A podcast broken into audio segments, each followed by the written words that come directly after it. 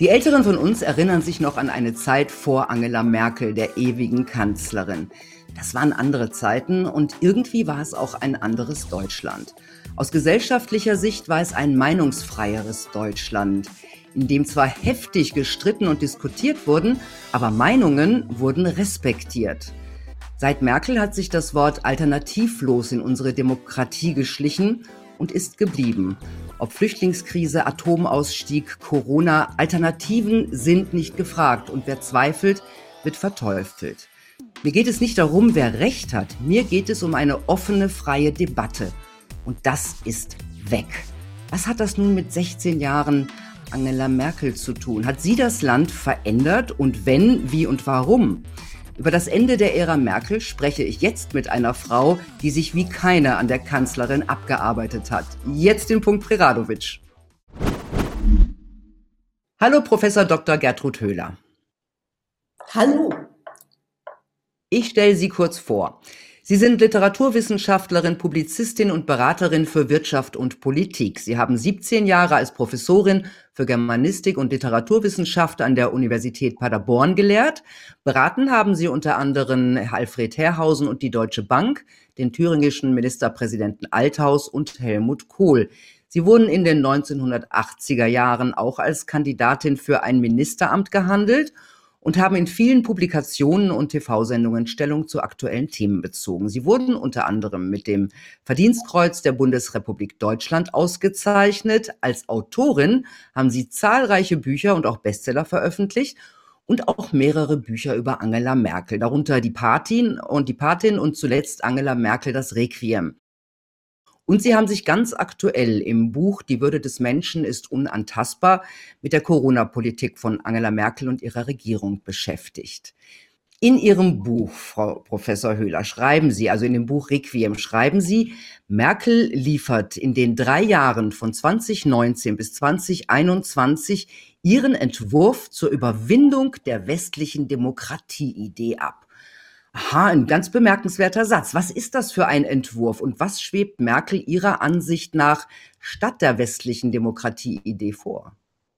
Ja, das ist eine der wichtigsten Fragen, die sicher die Geschichtsbücher füllen wird. Meine These ist die, sie kam aus einem System, das ja konträr zum westlichen sogenannten Kapitalismus stand Sie hatte also eine Erfahrung, die für Regierende in Westdeutschland eigentlich nicht verkäuflich war, weil man sich fragt, wenn man 35 Jahre sozialisiert wird in einem kommunistischen Regime, ist man dann besonders fit, um, und jetzt kommt ein Merkel-Zitat, um die CDU zu modernisieren. Mhm. Was Merkel Modernisierung nannte, war im Grunde ein Sprung in die Wirklichkeit, die wir heute haben. Merkel hat tatsächlich wie ein Trendsetter traumwandlerisch begonnen. Vom Tempo her konnte sie nicht bestimmen, wie schnell das ging. Es ging ein bisschen langsam für ihre Vorstellung.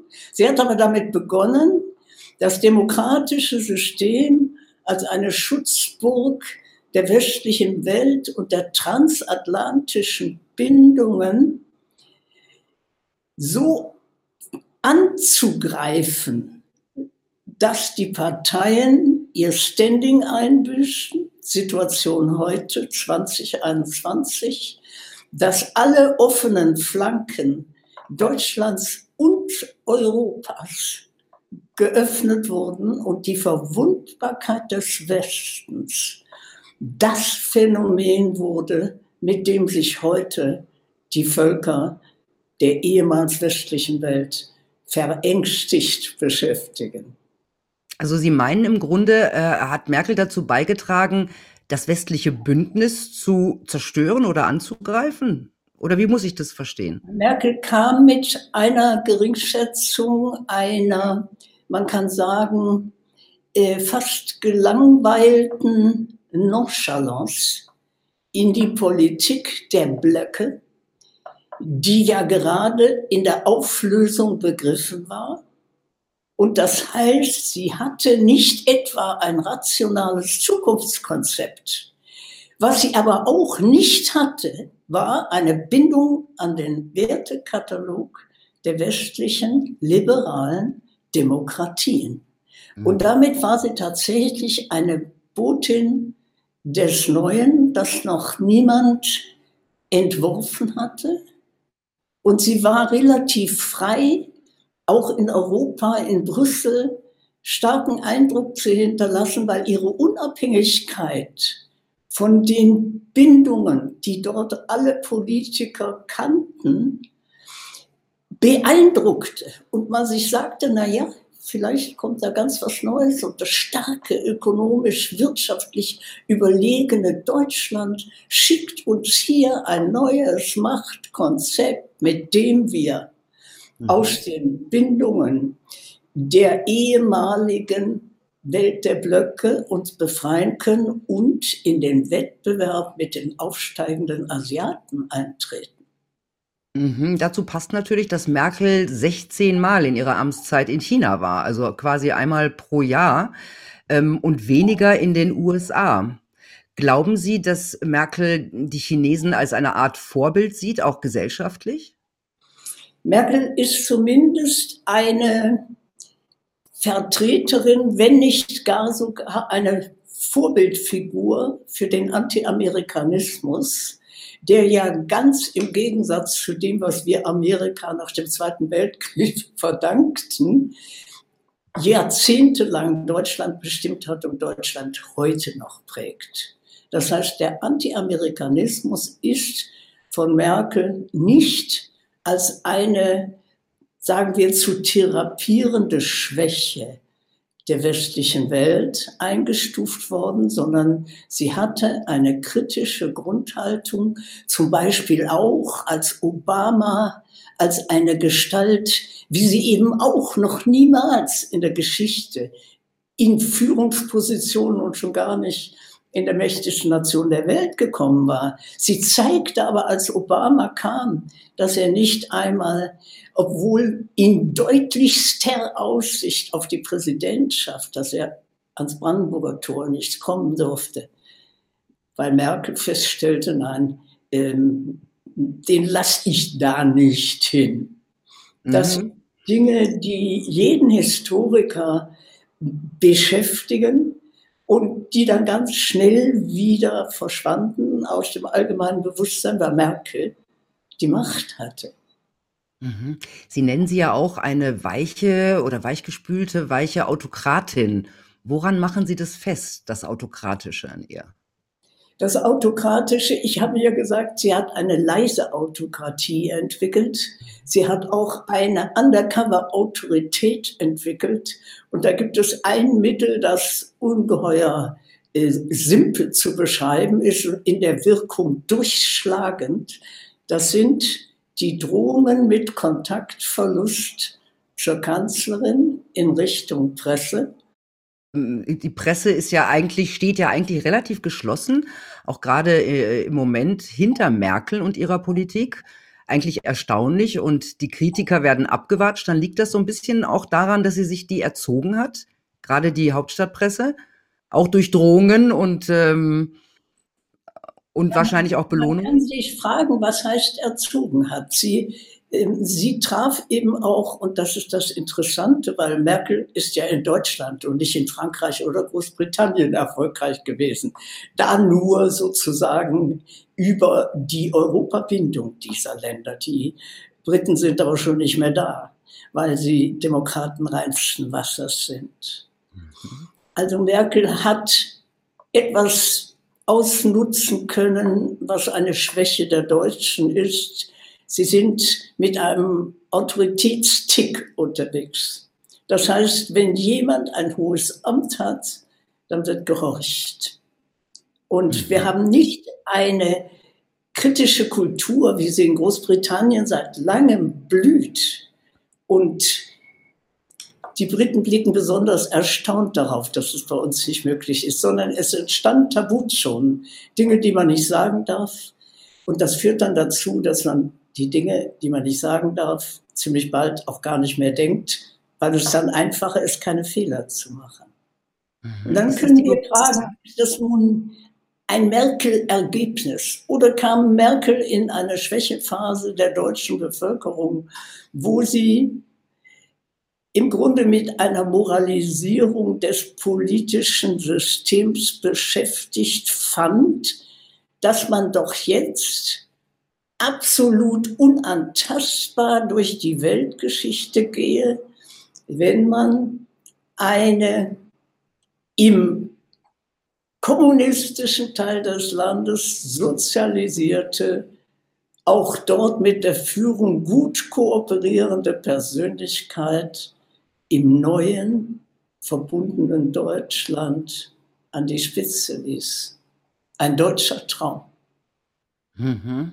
Ja, die Moralisierung der Politik, das ist vielleicht auch gerade typisch deutsch. Man möchte in Deutschland auch durch das Trauma, das man durch den Nationalsozialismus hat, ja alles richtig machen. Man möchte moralisch integer sein, auf der richtigen Seite stehen.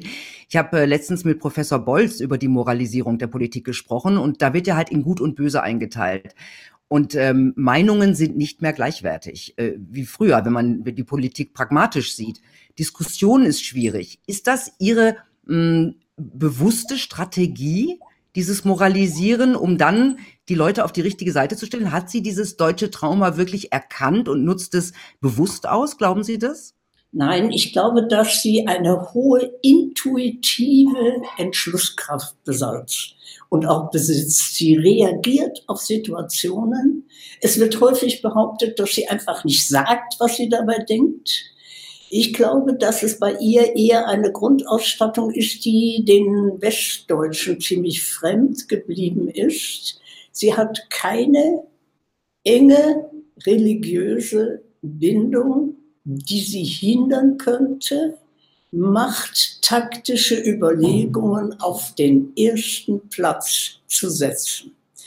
Das in Westdeutschland, im westdeutschen Kapitalismus durchzuziehen, das geht nur, wenn man den Bürgern Ausweichmöglichkeiten lässt. Und die Ausweichmöglichkeit ist die Ethisierung und Moralisierung der Politik. Schauen Sie ins Jahr 2021. Da haben wir Annalena Baerbock. Das ist ein, ein, ein, fast könnte man sagen, ein Kindertraum davon, wie man auf hohe Plätze im politischen System kommen könnte. Und da gibt es ein bisschen Widerspruch, weil man sagt, denn die Vorgeschichte? Aber viele finden das einfach faszinierend. Das heißt, die Deutschen begeben sich auch gegenwärtig wieder in Abenteuer, die nur damit zu tun haben können, dass ihnen etwas fehlt, was auch Merkel fehlt, nämlich Risikokompetenz. Risikobereitschaft ist etwas anderes. Aber Risikokompetenz verlangt die rationale, gnadenlose Kontrolle über meine verträumten Spontanstellungnahmen zu Weltproblemen, Grenzen auf oder Grenzen zu oder Energiewirtschaft verstaatlichen. Dinge, die Merkel unter Gesetzesbrüchen einfach durchgezogen hat. Das heißt, die Deutschen sind geflohen in eine Welt, wo Rechtfertigung dann noch möglich war, obwohl Fakten geschaffen wurden durch die Führende, die Kanzlerin, bei denen man eigentlich Mühe hatte, das mit zu vertreten. Mhm, Sie haben gerade den Atomausstieg äh, angesprochen. Im Grunde, das, da, da hat sie ja eigentlich gezeigt, also es wirkte ja auf den ersten, im ersten Moment unberechenbar. Ähm, da hat sie ja erst, sie hat ja vorher die, die Pläne der rot-grünen Regierung wieder aufgeweicht, um nach Fukushima dann noch radikaler zu reagieren, als die Rot-Grünen das vorher vorhatten. Mm, und sie hat das dann emotional begründet. Nehmen Sie ihr das ab? Ja, sie hat, äh, ich habe das ja sehr, sehr genau analysiert, auch in meinem Requiem-Buch. Ähm, es ist einfach so, sie hat drei Monate nach diesem schrecklichen Unglück in Fukushima dann gesagt, also Leute, wenn euch das emotional nicht trifft, ähm, bei mir hat es emotional etwas verändert. Und mhm. damit hat sie gerechtfertigt, die gesamte Energiewende, so nannte sie die ja später, was aber damit passierte, war ja nicht nur das Kippen eines gerade wieder verlängerten Gesetzesversprechens, Atommeiler, sondern es kam dazu eine ganze Summe von Rechtsbrüchen, die mit Aktionärsrechten, mit Eigentumsrechten, mit Vertragsrechten zu tun hatte. Alles das wurde vom Tisch gefegt und wir hatten als Ergebnis eine Verstaatlichung in Richtung Planwirtschaft, Verstaatlichung der Energiewirtschaft. Und keiner in Deutschland wagt auch nur noch diese Vokabel dafür zu benutzen. Es ist aber das, was wir haben und was jetzt die Strompreise treibt. Und jetzt haben wir ein neues ethisches Argument, das lautet Klima. Mhm. Ähm, bei, bei, was meinen Sie genau mit Verstaatlichung der Energieindustrie? Die, das ist in dem Moment, wo man sagt, jetzt werden die Meiler abgeschaltet und in Kürze werden die gesamten Energiewerke, die hier Energie produzieren in konventioneller Weise, das heißt teils als. Atomkraftwerke, teils als Kohlekraftwerke, die werden abgeschaltet in einem bestimmten Rhythmus. Also Sie, genau, Sie meinen diesen staatlichen Eingriff. Mhm. Es gibt eine gesetzliche Gegenwehr, die geschah aus einem einzigen Bundesland und nach sechs Jahren wurde da äh, eine Entschädigung bezahlt. Das stand aber in der Presse dann winzig klein. Mhm. Die meisten anderen haben, haben gar nichts gemacht. Das heißt, dieses friedlich bleiben in Verhältnissen, wo man eigentlich sagen müsste, jetzt geht's doch an den Kern unserer Wertvorstellungen. Die Marktwirtschaft wird beschädigt. Das Parlament wird immer wieder ausgeschaltet. Das alles wurde immer leiser. Und hier sehe ich eben eine Spätwirkung, Sie haben das erwähnt, des Traumas, das man mitgebracht hat und nie erledigen konnte, weil Geschichte ist dann schneller als die langsame Seele des Menschen, das man nie zu Ende erledigen konnte aus der Hitlerzeit, denn da war eine Mischung von Tätern und Opfern unterwegs und alle wollten weiter dabei sein. Und mhm. diejenigen, die gar nicht mehr dabei waren, weil sie ermordet waren. Die konnten ihre Stimme nicht mehr erheben. Und das, was man da getan hatte, war so schrecklich, dass man eigentlich mit Recht sagen möchte, damit werden wir niemals fertig. So geht Traumatherapie, sich bekennen. Und dann kann man zusehen, dass man nicht in ethische Fabulierräume flieht, um zu sagen, wir haben doch die Atomkraftwerke durch die Ethikkommission abschalten lassen. Mhm, ja, das ist im Grunde, ob, ob Gesetze gebrochen werden oder ob es wirtschaftlich ähm, immer Sinn macht. Äh, die Kanzlerin ist immer auf der moralisch richtigen Seite und hat dadurch den Beifall. Aber ich frage mich, warum da zum Beispiel nicht auch Verfassungsrechtler oder ähm, Verwaltungsrechtler aufgesprungen sind. Die müssten ja. doch zumindest. Äh, die müssen, ja. Alle, die nicht mehr im Amt waren, sind aufgesprungen. Alle mhm. ehemaligen, ich habe sie alle zitiert in meinen Büchern, wunderbar haben sie argumentiert. Sogar der wissenschaftliche Dienst des Bundestages hat in Bezug auf die Grenzöffnung die ja nun ein Völkerrechtsbruch ist, den man erstmal zu Ende buchstabieren muss. Denn lange konnten dann die Grenzen Europas nicht mehr wirklich geschlossen werden und auch heute sind sie nicht mehr wirklich geschlossen. Das heißt, alle diese Verfassungsrechtler haben sich als Pensionäre heftig, sehr überzeugend und auch mit großer Leidenschaft eingesetzt, um diese Sachverhalte zu beschreiben.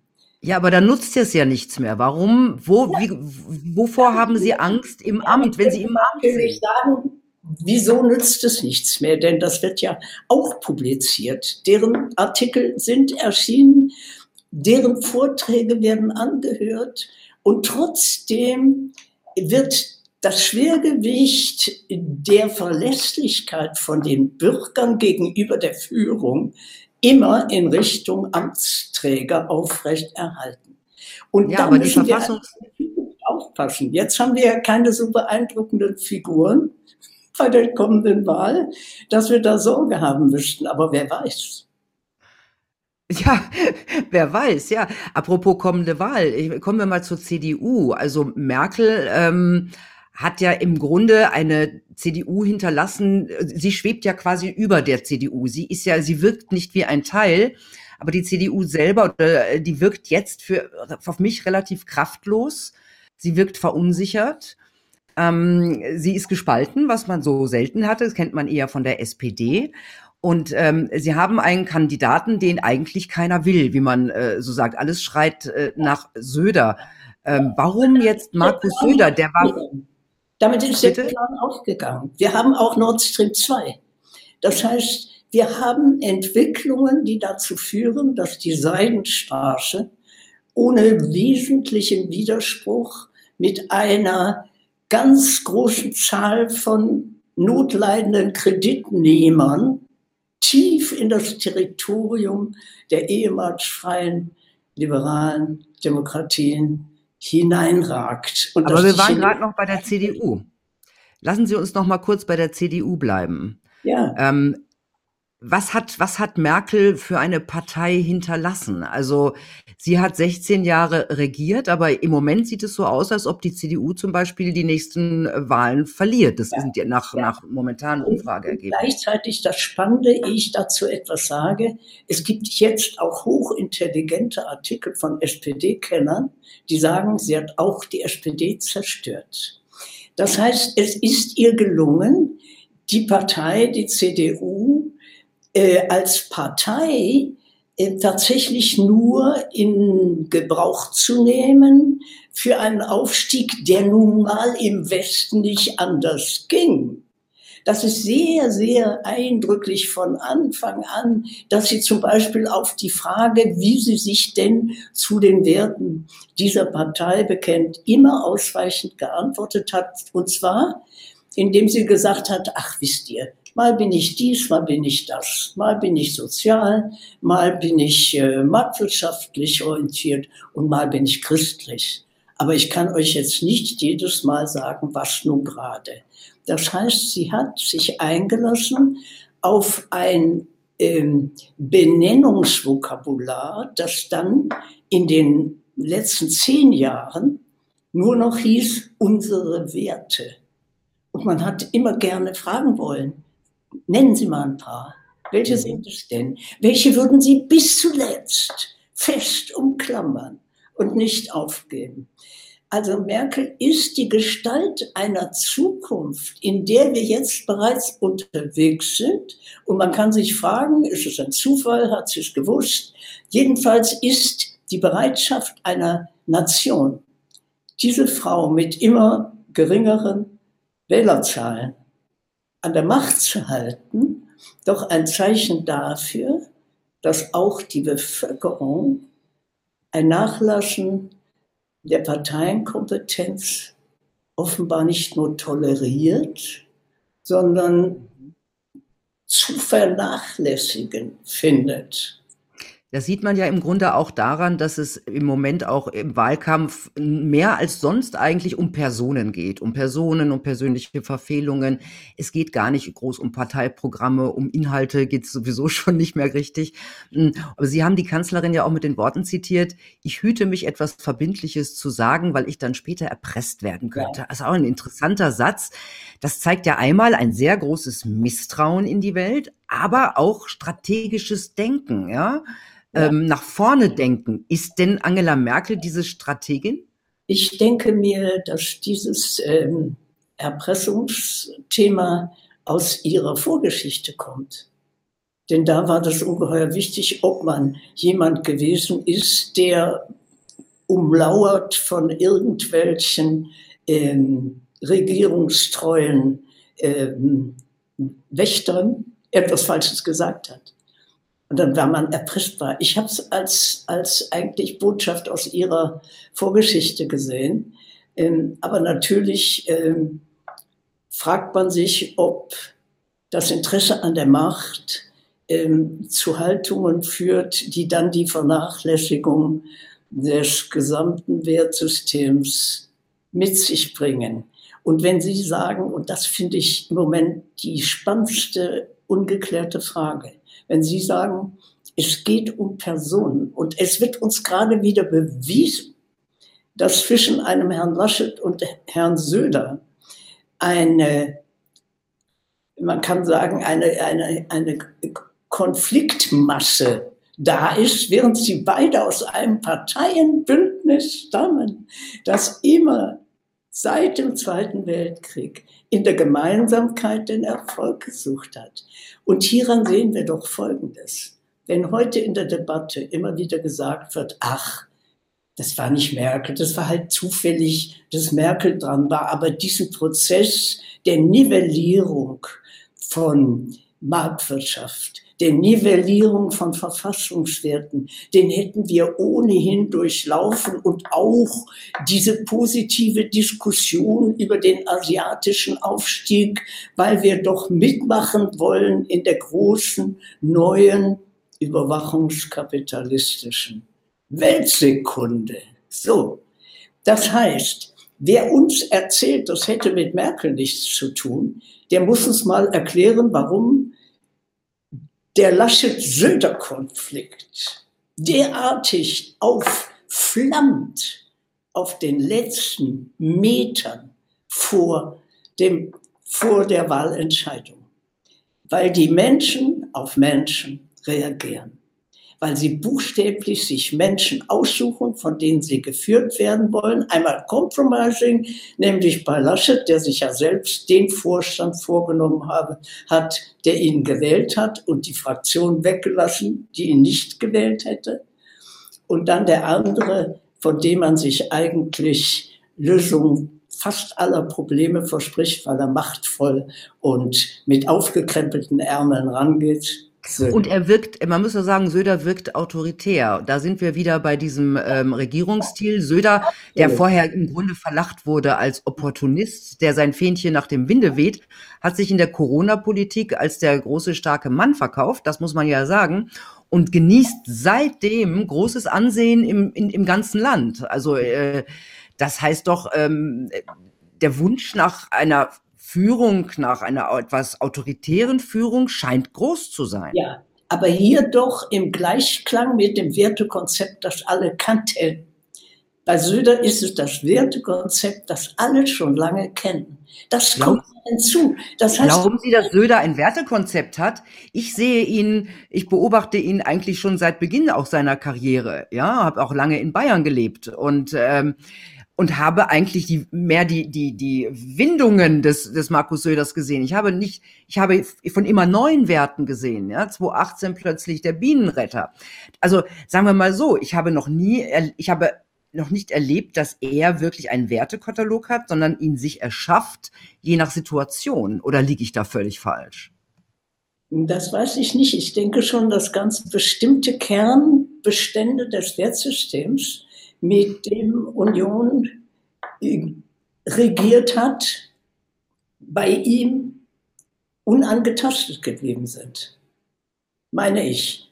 Und Welche? das bei Merkel ist ja, sie musste ja an Kernbestände rangehen, auch an Kernbestände des Selbstbewusstseins der CDU, aber leise, weil sie ganz schnell gespürt hat, hier werden äh, sozusagen Schmerzeffekte ausgelöst. Ich muss das alles ganz leise machen. Sie hat mit einer leisen, autokratischen Manier, hat sie in 16 Jahren, nicht in fünf oder drei Jahren, in 16 Jahren eine totale Selbstverunsicherung der CDU erreicht und ein eben solches, man kann sagen, Inferioritätsgefühl bei der SPD. Und jetzt kommen Männer, die sich ziemlich deutlich darstellen, wie Scholz und Söder.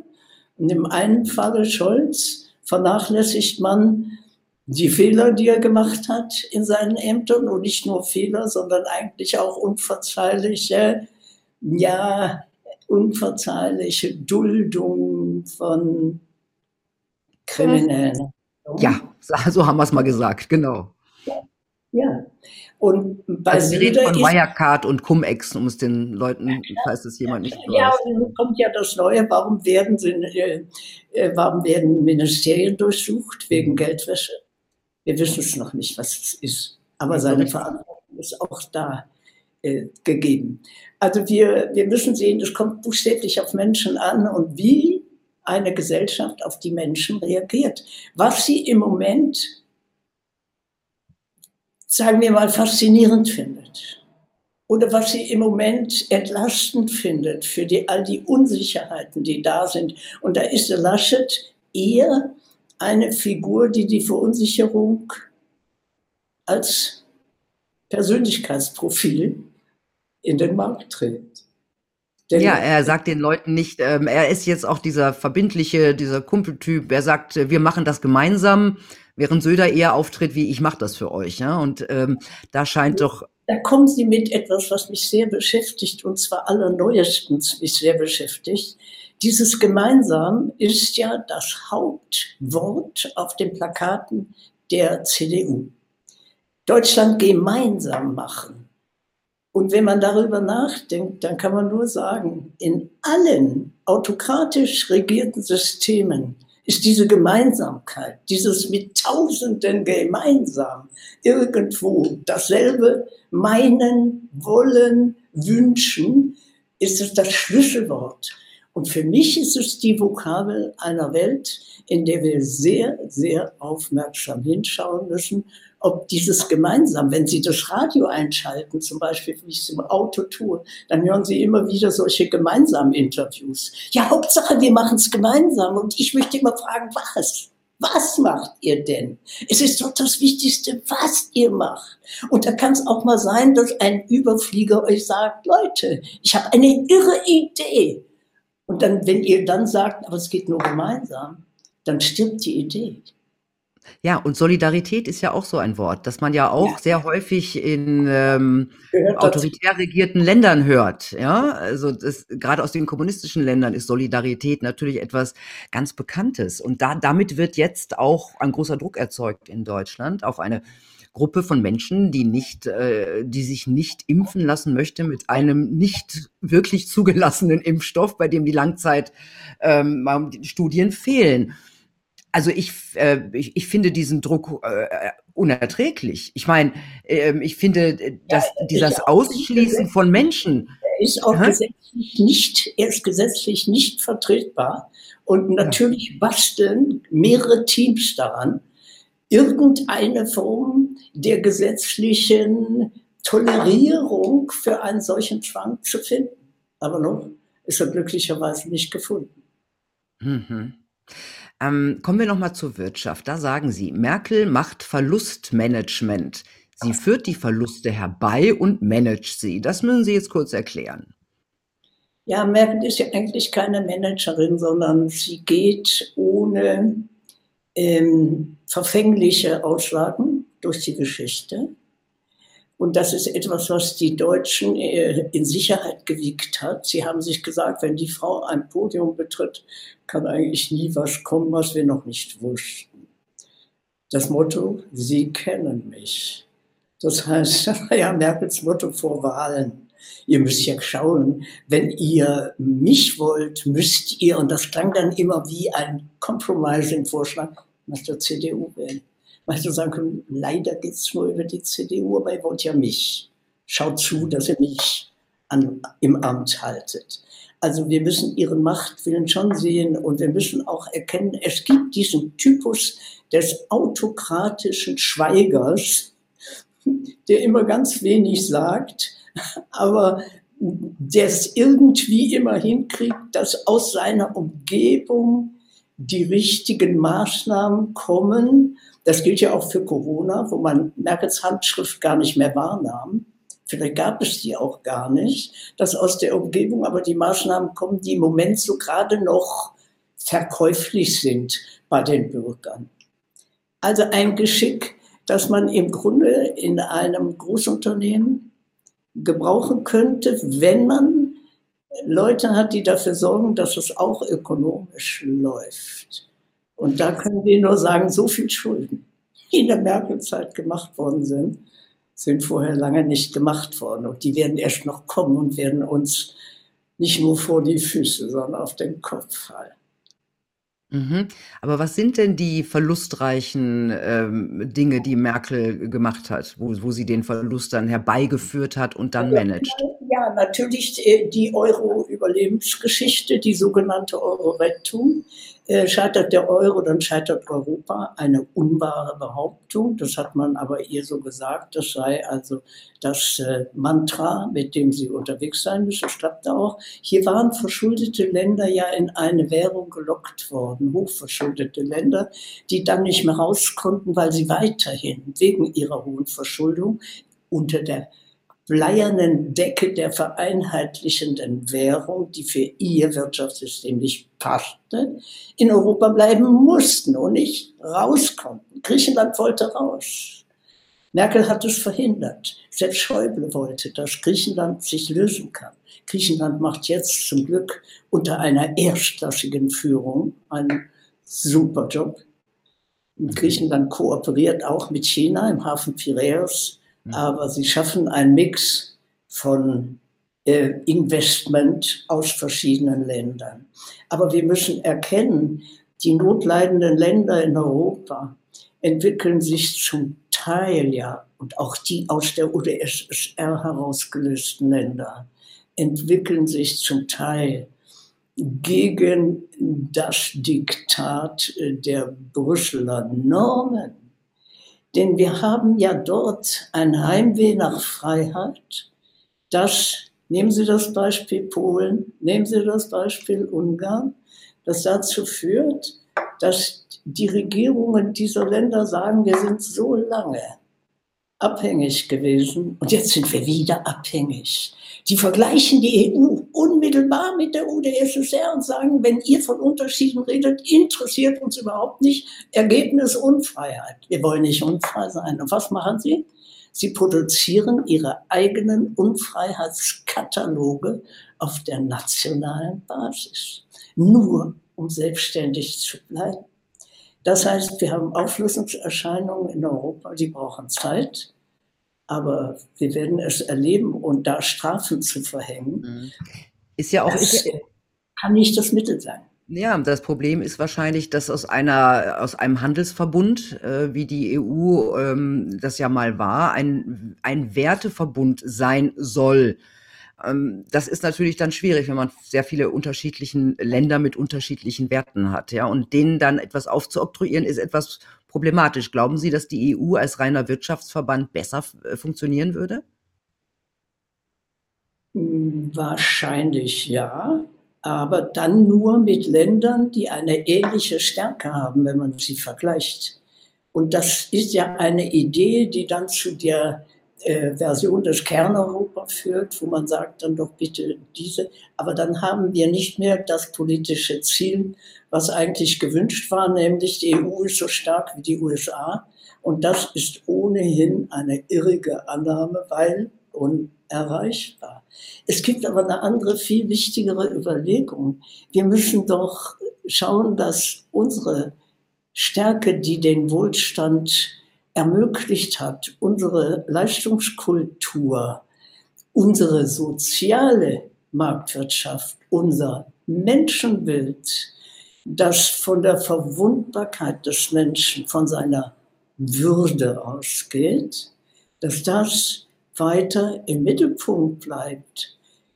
Das heißt, wenn wir tatsächlich, und jetzt ein Merkel-Zitat, China nur noch als Wettbewerber beschreiben, dann beschreiben wir genau das nicht, was bei allen Investments, die China bei uns bisher macht und auch umgekehrt bei allen Investments geschieht, die wir in China machen. Alles, was wir da machen, fällt nach 25 Jahren an China. Ohne eine Entschädigung. Die Firmen wissen das. Und wir haben äh, Firmen hier verloren, weil der Chinese investiert hat mit großen Versprechungen und dann schließlich gesagt hat, na ja, aber nur noch für China arbeiten wir in dieser Firma und damit hatte sie ihre Kunden in ganz Europa verloren. Das ist die Firma KUKA. Ein Alleinstellungsmerkmal vorher auf dem Weltmarkt. Das heißt, wir müssen doch überlegen, ob der Überwachungskapitalismus auf leisen Säulen bei uns Einzug hält, wenn Frau Merkel als führende Kraft der politischen Überzeugungen der Deutschen sagt, China ist ein Wettbewerber. In einer Debatte, wo andere sagen, ja, aber China hat ja ein Menschenbild, das wir gar nicht tolerieren können. Und wir möchten uns dem auch nicht ausliefern. Der Überwachungskapitalismus, der ja einfach als digitale äh, äh Perfektionierung verkauft wird, der führt ja dazu, dass der Mensch ein umfassend abhängiges Wesen ist, verdatet. Das heißt, ein Häuflein Daten. Mhm. Und da muss man sich fragen, halten wir den Prozess auf oder halten wir die Augen zu, weil wir sagen, aber die größten Geschäfte sind im Moment mit den Leuten zu machen, die im Grunde, und jetzt, wenn man wahrhaftig fortfahren will, dann muss man sagen, die Marktwirtschaft nicht gebrauchen können. Sie können nur Planwirtschaft.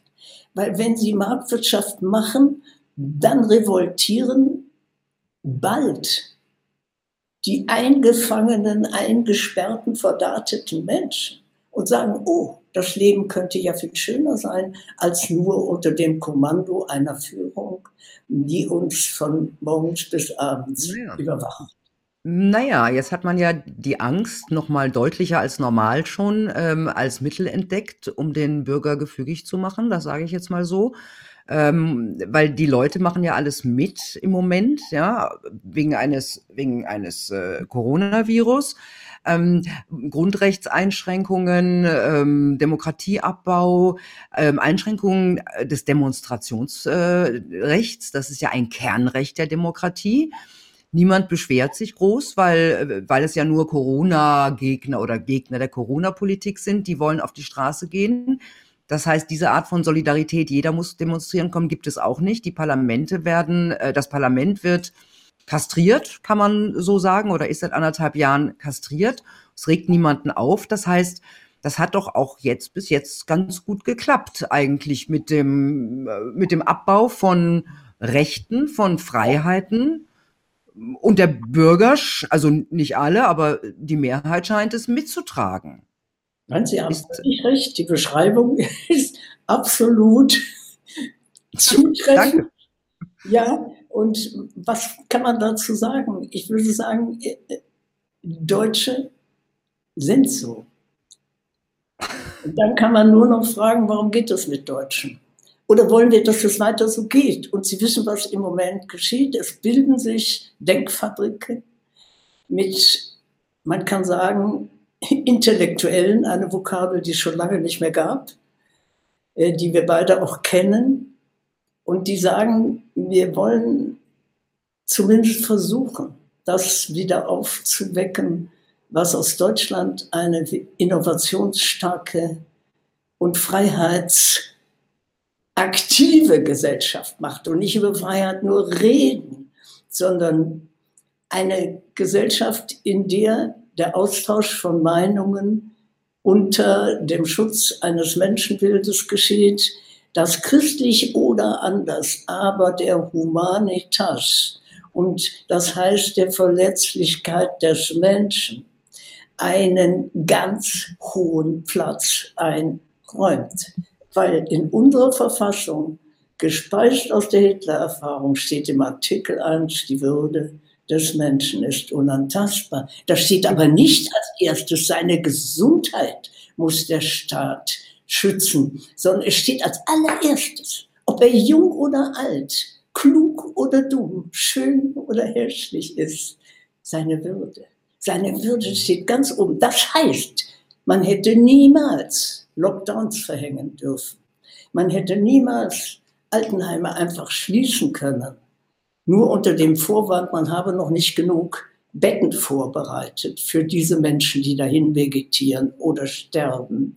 Das heißt, hier liegt der riesengroße Fehler. Wir haben unsere besten Errungenschaften in den Lockdown, ja, man muss sagen, verschleudert, weil die Wirkung von Lockdowns ist nachweislich gering. Gering. Und wir haben vernichtet Ressourcen, die wir in Jahrhunderten angesammelt hatten. Aber das Verrückte ist doch, dass ähm, selbst die Studien, die inzwischen belegen, und da gibt es einige, dass Lockdowns, also all diese nichtmedizinischen Maßnahmen überhaupt keinen Einfluss haben auf eine Pandemie, ja, weil eine, weil das Virus läuft seinen Weg, ja, und lässt sich jetzt nicht von Lockdowns groß beeinflussen, abgesehen davon, dass man es ein bisschen in die Länge zieht. Ähm, das ist ja inzwischen durchaus bekannt.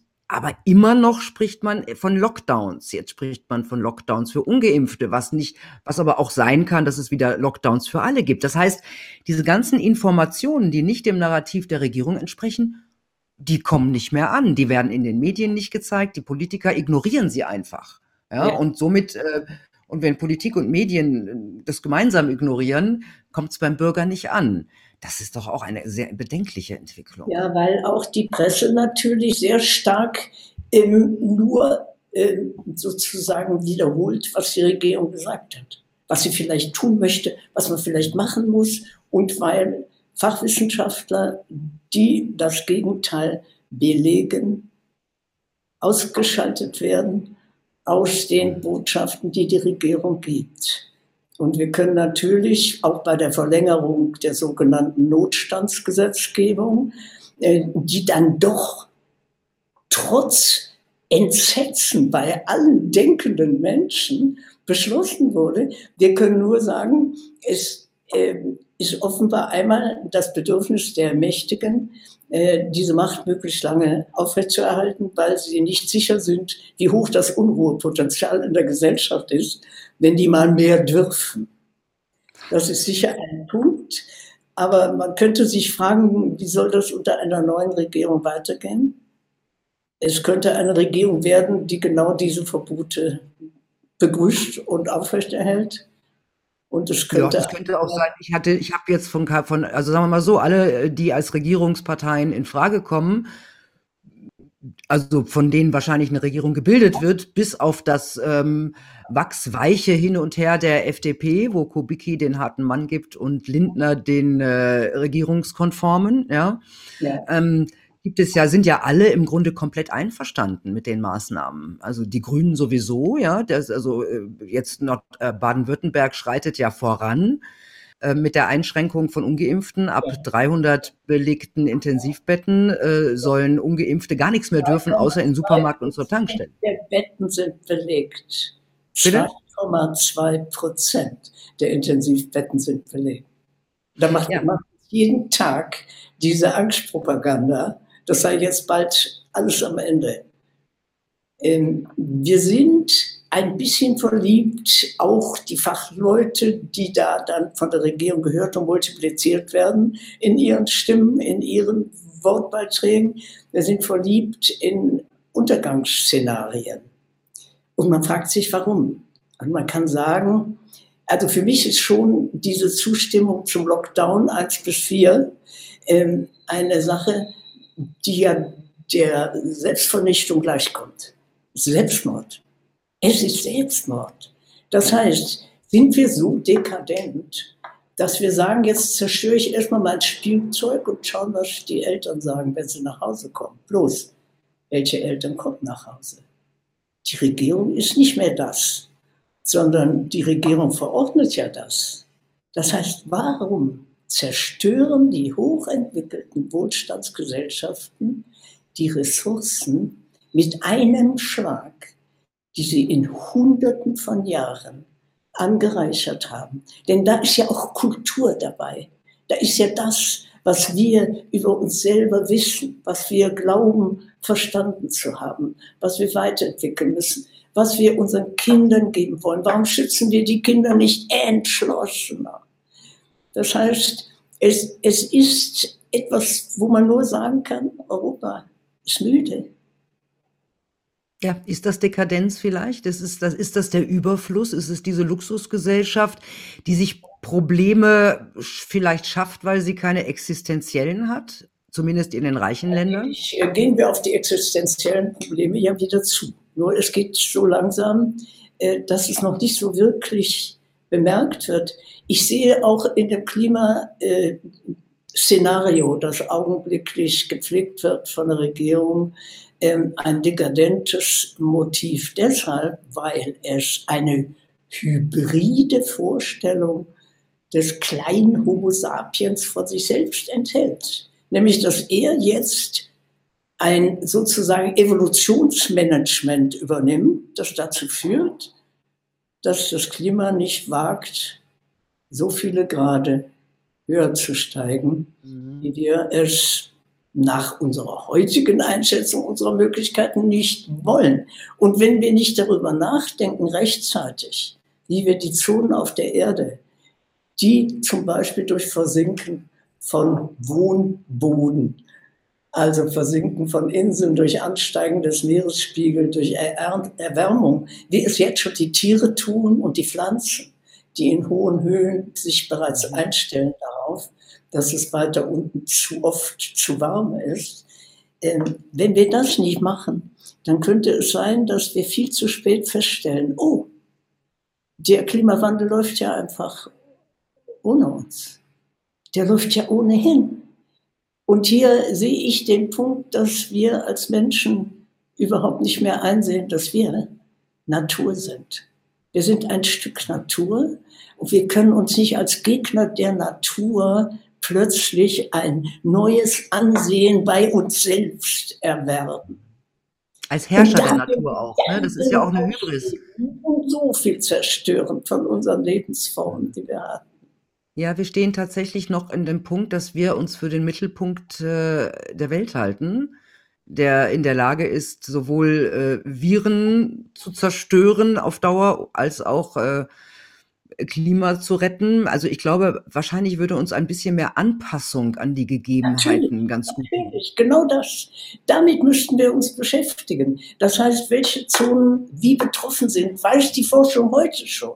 Sie weiß, dass die mittleren Klimazonen wie Deutschland nur marginal betroffen sein werden. Das wissen wir. Wir hätten alle Hände und Arme frei, um dafür zu arbeiten und zu forschen dass wir uns darum kümmern, in welchen Regionen diese Erde nicht mehr gelebt werden kann.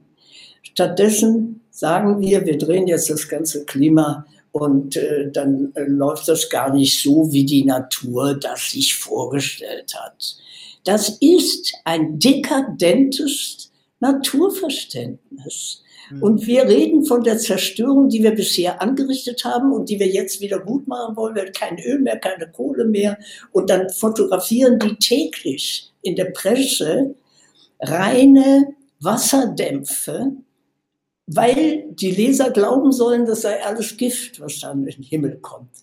Zum Schluss möchte ich doch noch mal auf die Kanzlerin, also auf unser eigentliches Thema zurückkommen. Was wünschen Sie ihr für ihr neues Leben oder was wünschen Sie sich von ihr?